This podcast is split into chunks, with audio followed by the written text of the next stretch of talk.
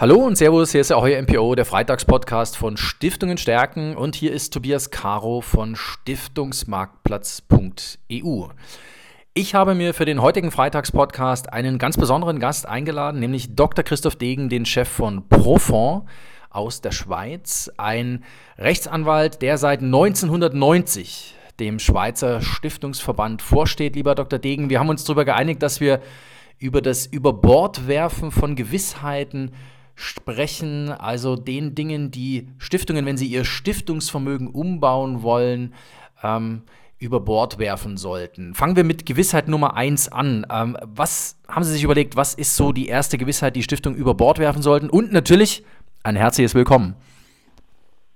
Ja, vielen Dank, Herr Caro. Ich freue mich sehr, dass ich mich zu diesen Themen und Fragen äußern darf der erste Grundsatz oder die erste Gewissheit, die dringend über Bord geworfen werden muss oder eigentlich schon hätte vor einigen Jahren über Bord geworfen werden sollen, ist so die Auffassung, na, die Anlage des Stiftungsvermögens, das machen wir so mit links, so nebenher, sozusagen nach Feierabend im Do-it-yourself-Verfahren. Das ist definitiv vorbei. Es ist Professionalität gefragt, äh, in jeder Hinsicht organisatorisch von den Abläufen her, von den Gremien, die sich damit befassen und dann auch die eigentliche Anlagetätigkeit. Also durch Band, durchs Band Professionalität ist hier gefragt. Wenn Sie sagen Professionalität auch in der Organisation, bedeutet dann das auch, ich nehme jetzt mal ganz bewusst das Wort in den Mund, Gewaltentrennung, also dass man als Stiftung vielleicht nicht mehr selber das Portfolio managt, sondern eher so kontrolliert und die Aufgabe Vermögensverwaltung selber delegiert an Profis?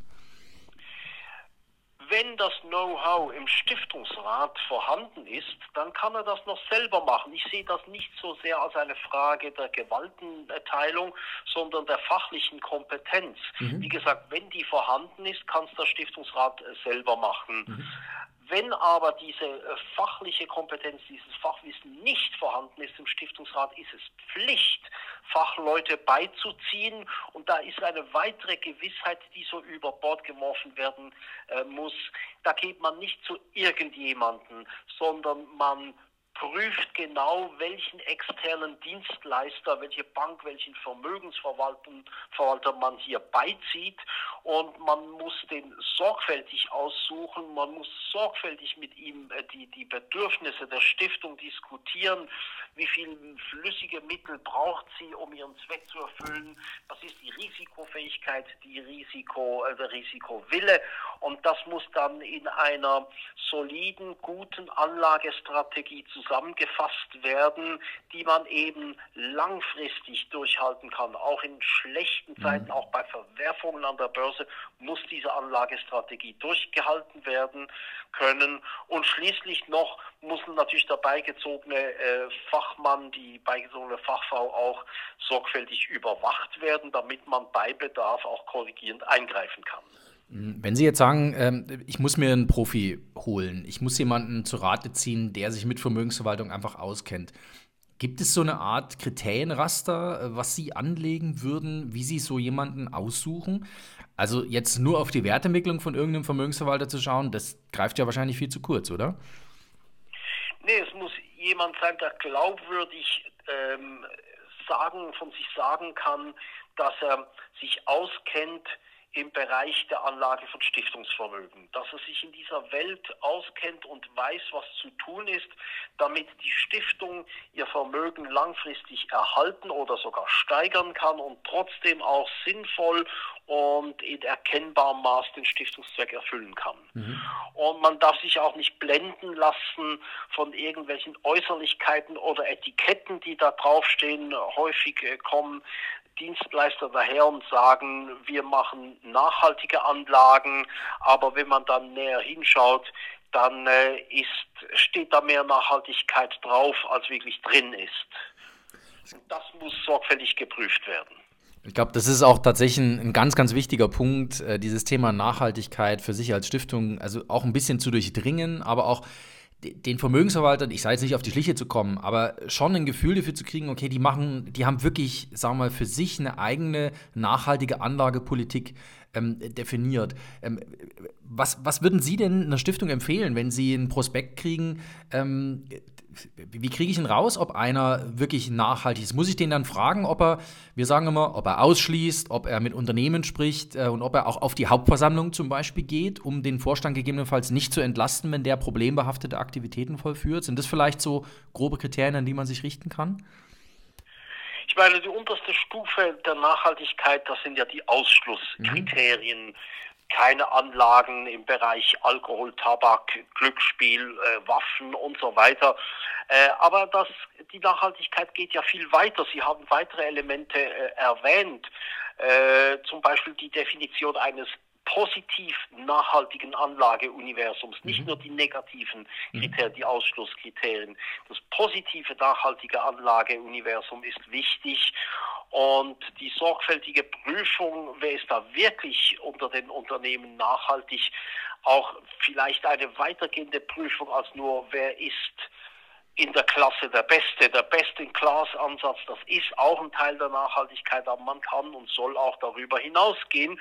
Und schließlich eben auch der Dialog mit den äh, Unternehmen, das Engagement, mhm. hingehen mit den Unternehmensspitzen, sprechen und schauen, ob die wirklich nach den Nachhaltigkeitskriterien sich verhalten mhm.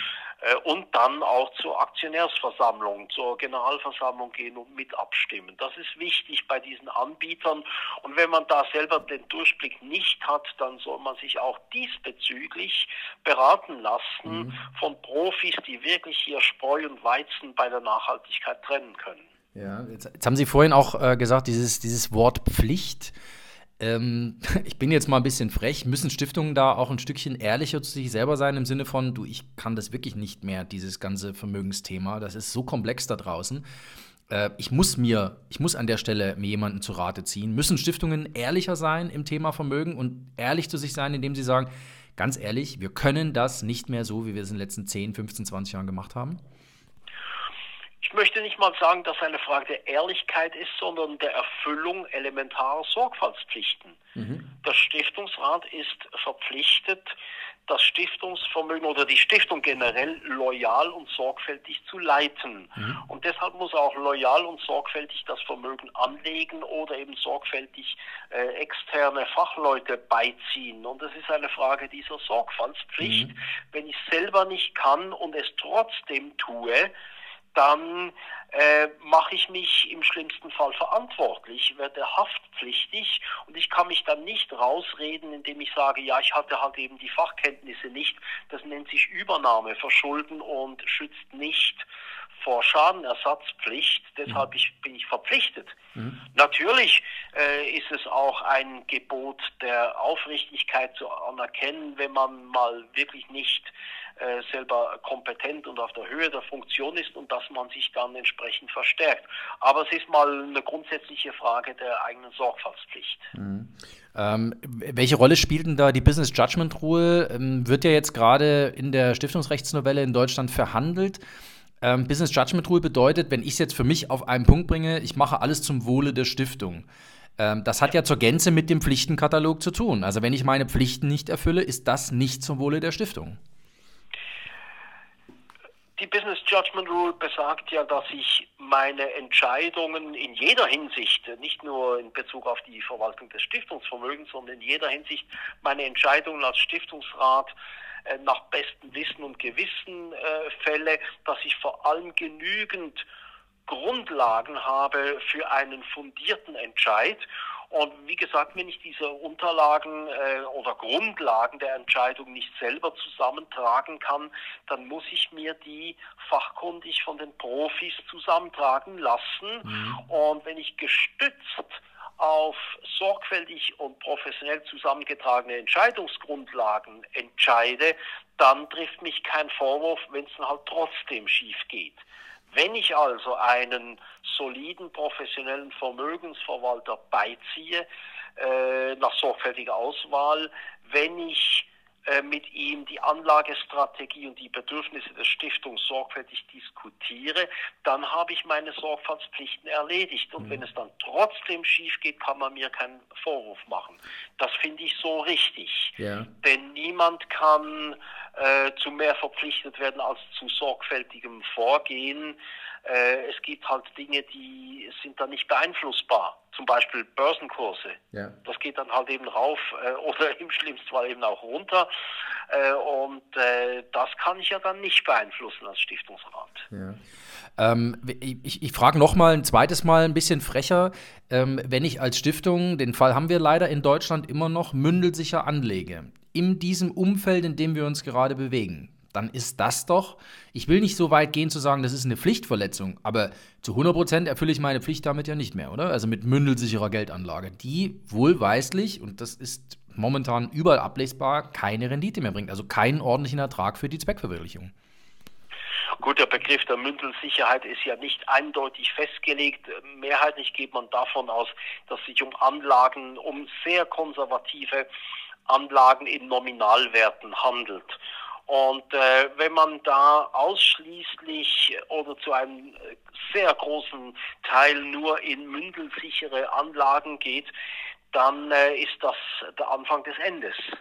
Also die Geldentwertung äh, frisst einem dann vielleicht das bisschen Rendite noch weg äh, oder vielleicht ist man schon nicht mehr im Renditebereich, sondern unter Null, Negativzinsen und so weiter.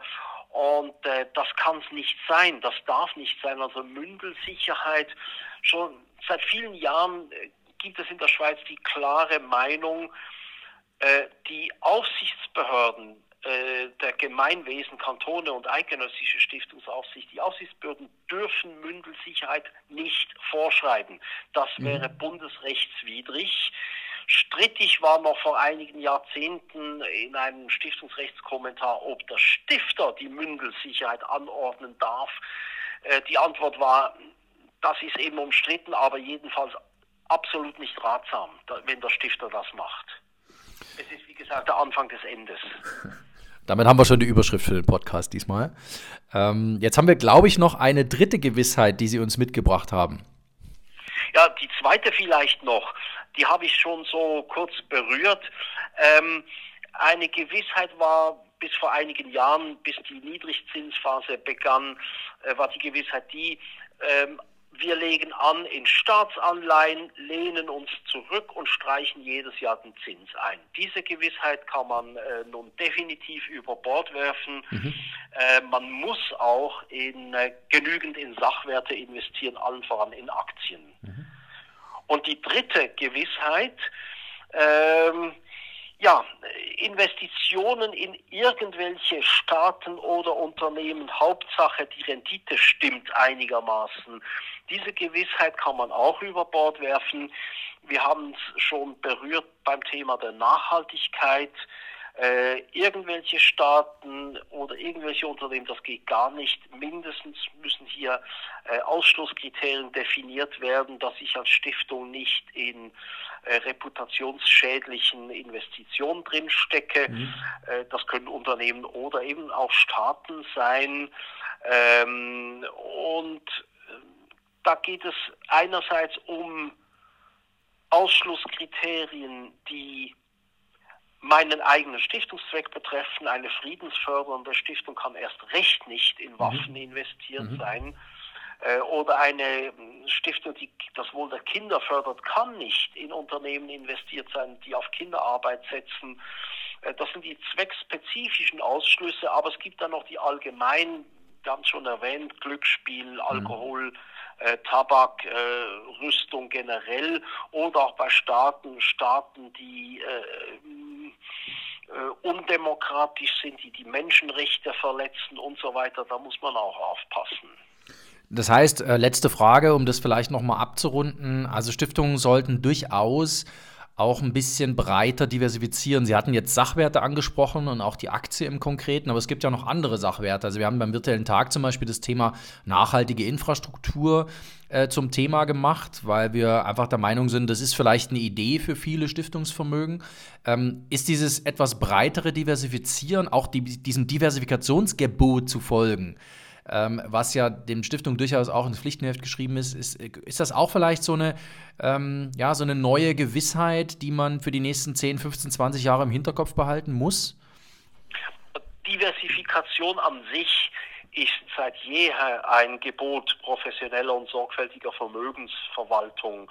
Ich muss in äh, verschiedene Schuldner investieren, in verschiedene Branchen, in verschiedene Staaten, äh, Währungen und, äh, und so weiter. Ähm, und heutzutage kann man hier natürlich noch etwas breiter diversifizieren. Ähm, wichtig ist auch vor allem auch hier wieder die Diversifikation in Nominal- und Sachanlagen. Äh, das wird oft übersehen, dass eben auch die, die Kategorie, die Kategorien diversifiziert sein müssen. Und ähm, man kann auch noch ähm, über Aktien hinausgehen und noch äh, andere Sachanlagen, meinetwegen Infrastruktur oder Rohstoffe beimischen. Ich wäre da allerdings etwas zurückhaltend. Äh, ich spreche daher eben von beimischen. Mhm. Äh, absolut verständlich. In einer breiten Diversifikation sind bestimmte Dinge einfach auch nur bis zu einem gewissen ähm, Grad sinnvoll. Man kann sich auch überdiversifizieren. Ähm, ich ähm, danke Ihnen sehr für das, was wir gerade besprochen haben. Es hat wieder sehr viel Spaß gemacht, weil Sie einfach den Blick sehr klar auf diese drei Gewissheiten geworfen haben, die man über Bord werfen soll, lieber Dr. Degen. Ähm, vielen, vielen Dank, dass Sie sich heute Nachmittag Zeit genommen haben für unseren Freitagspodcast. Bitte gern geschehen, Herr Caro.